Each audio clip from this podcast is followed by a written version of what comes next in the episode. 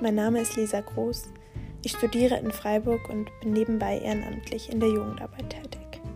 2020 war ausschlaggebend für die Entwicklung meiner Träume und Visionen, besonders im Hinblick auf meinen Berufswunsch.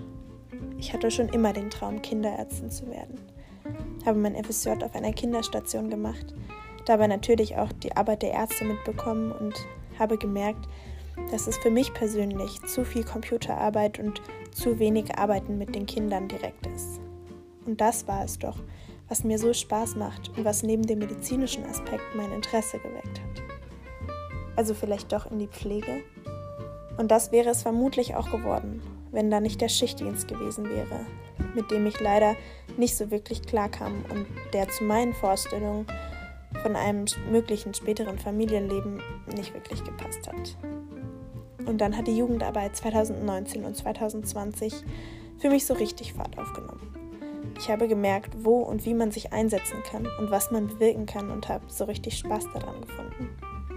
Also vielleicht doch den Weg einschlagen, das Ganze hauptberuflich fortzuführen. Und dann fragte mich meine Mutter auf einmal, Lisa, hast du eigentlich jemals darüber nachgedacht, Grundschullehrerin zu werden? Nein, hatte ich nicht. Zumindest nicht ernsthaft. Aber jetzt, wo ich drüber nachdachte, wurde mir diese Idee immer sympathischer.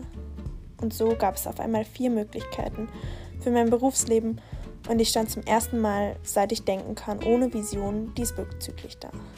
Ich hatte keine Ahnung mehr, was ich davon machen möchte. Ich fühlte mich erschlagen und ein bisschen verloren in all diesen Möglichkeiten. Der Traum, den ich mein Leben lang gehabt habe, Kinderärztin zu werden, fühlte sich nun nicht mehr zu 100% passend an aber nicht mehr daran festhalten und nicht mehr alles dafür tun, damit er Wirklichkeit wird, das schien mir auch falsch. Wie enttäuscht wäre die zehnjährige Lisa, wenn sie wüsste, dass ich ihre Vision, meine Vision, aufgegeben habe. Ich merkte, dass ich an diesem Punkt auf emotionale Weise keine Entscheidung treffen konnte und habe all meine Rationalität zusammengenommen und eine Pro- und Kontraliste geschrieben.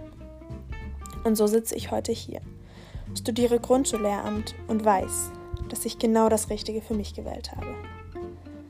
Und auch wenn ein Teil meines Herzens noch immer im medizinischen Bereich schlägt und ich manchmal ein wenig traurig bin, dass ich nicht dort gelandet bin, freue ich mich, an einer neuen Vision festhalten zu können. Es lohnt sich also wirklich, sich manchmal mit seinen Visionen auseinanderzusetzen und vielleicht zuzugeben, dass diese sich geändert haben. Auch wenn das nicht immer einfach ist und manchmal auch sehr schmerzhaft sein kann, denn es fühlt sich ein bisschen so an, als würde man seine Träume und Visionen und damit vielleicht auch ein Stück von sich selbst aufgeben. Ich würde es allerdings nicht als ein Aufgeben, sondern als ein Anpassen bezeichnen. Wir verändern und entwickeln uns stets weiter. Da ist es doch vollkommen verständlich, dass unsere Träume und Visionen mitwachsen. Und manche bleiben uns vielleicht auch ein ganzes Leben erhalten, begleiten und stützen uns, doch wir sollten immer offen für neue Träume und Visionen sein. Angesichts des neuen Jahres, welches bald beginnt, hilft es dem einen oder anderen vielleicht, sich intensiv mit seinen Träumen und Visionen zu beschäftigen, um dann diese fest im Blick gestärkt ins neue Jahr zu starten.